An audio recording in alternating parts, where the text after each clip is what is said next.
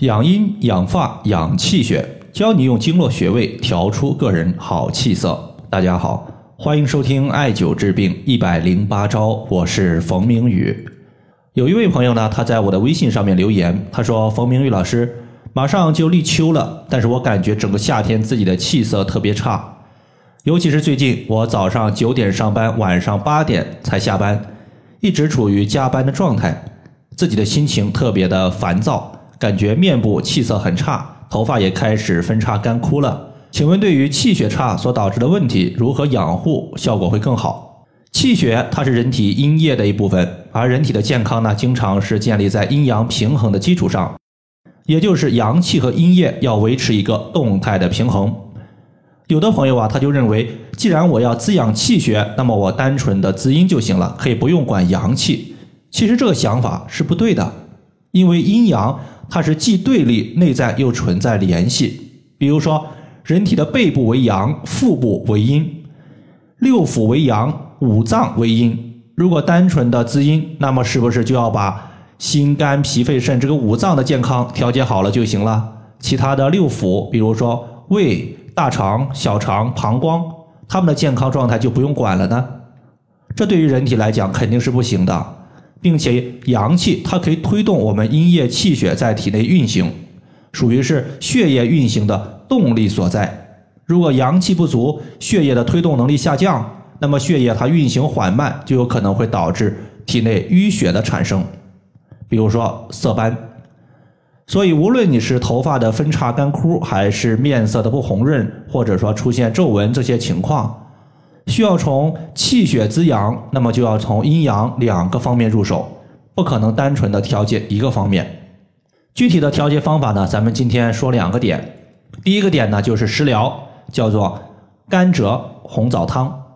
中医认为肺主皮毛，皮肤和毛发和肺的关系密切，再加上脾胃乃是后天之本，气血生化之源，所以气血不足，容易导致阴液无法制约阳气。人体呢就容易出现心烦火旺这一系列症状。那么甘蔗红枣汤，其中甘蔗它可以入胃经和肺经，它可以调节我们皮肤的干枯，同时呢养胃，促进我们消化，促进气血的滋生。红枣我们都知道它是调补气血的，所以两者呢相互结合，既可以滋阴补血，又可以去除心情烦躁。那么在这里呢，我们直接取甘蔗两百克，红枣一百克，桂圆肉一百克，冰糖适量。直接呢把食材清洗干净之后放入汤锅，加水漫过食材，然后的话大火烧开，小火慢炖二十分钟就可以了。接下来呢，咱们说一说滋阴补阳的一些穴位。在经络穴位方面呢，我说一组穴位，分别是阳池穴、太溪穴、足三里穴和三阴交穴。这四个穴位呢，我们可以分成两组来用。第一组包括阳池穴和太溪穴，这两个穴位呢是经常共同使用的。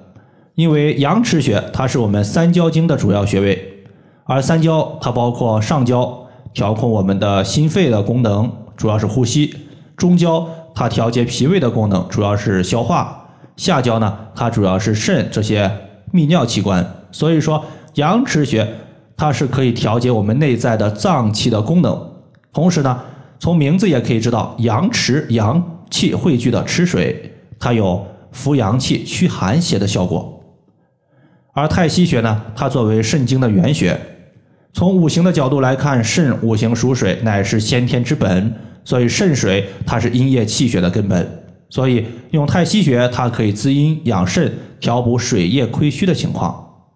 两者呢，如果同时使用，阳池穴扶阳气，太溪穴养阴液，它可以恢复我们阴阳的动态平衡。阳池穴它所在的位置呢，是在我们的手背横纹中点的位置，而太溪穴先找到足内踝的最高点，然后再找到我们的脚后跟儿，两者画一条线，取其二分之一就是太溪。接下来呢是足三里穴和三阴交穴。这两个穴位，足三里穴归属于胃经，三阴交穴归属于脾经。我们经常说后天之本，它指的就是脾胃，因为两者呢，它是气血生化之源。脾胃的功能强了，它才能更好的生成气血，气血足了，头发和皮肤才有足够的营养，它们才不会出现分叉或者说皱纹这些一系列的情况。足三里穴呢，它是在我们屈膝九十度的时候，在膝盖骨的外侧有一个凹陷，这个凹陷呢叫做犊鼻穴，从犊鼻穴往下三寸就是足三里穴的所在。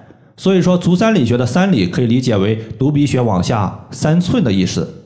实际上呢，这个三里它还有另外一层含义，就是里上、里中和里下。比如胃，它是在人体的上腹部，如果胃胀、胃痛，这个时候我们用足三里穴解决的话，可以向足三里穴的上方使劲儿。如果说腹部不舒服，这个时候呢，直接垂直向下按揉足三里就可以了。如果是小腹不舒服，尤其是女性的一些妇科病症。这时候我们在按揉足三里穴的时候，可以向它的下方使劲儿，这个就是它里上、里中和里下的一个效果。接下来呢是三阴交穴，三阴交它是我们下肢肝经、脾经和肾经的交汇穴，和妇科相关的所有病症基本上都可以用三阴交穴来进行调节。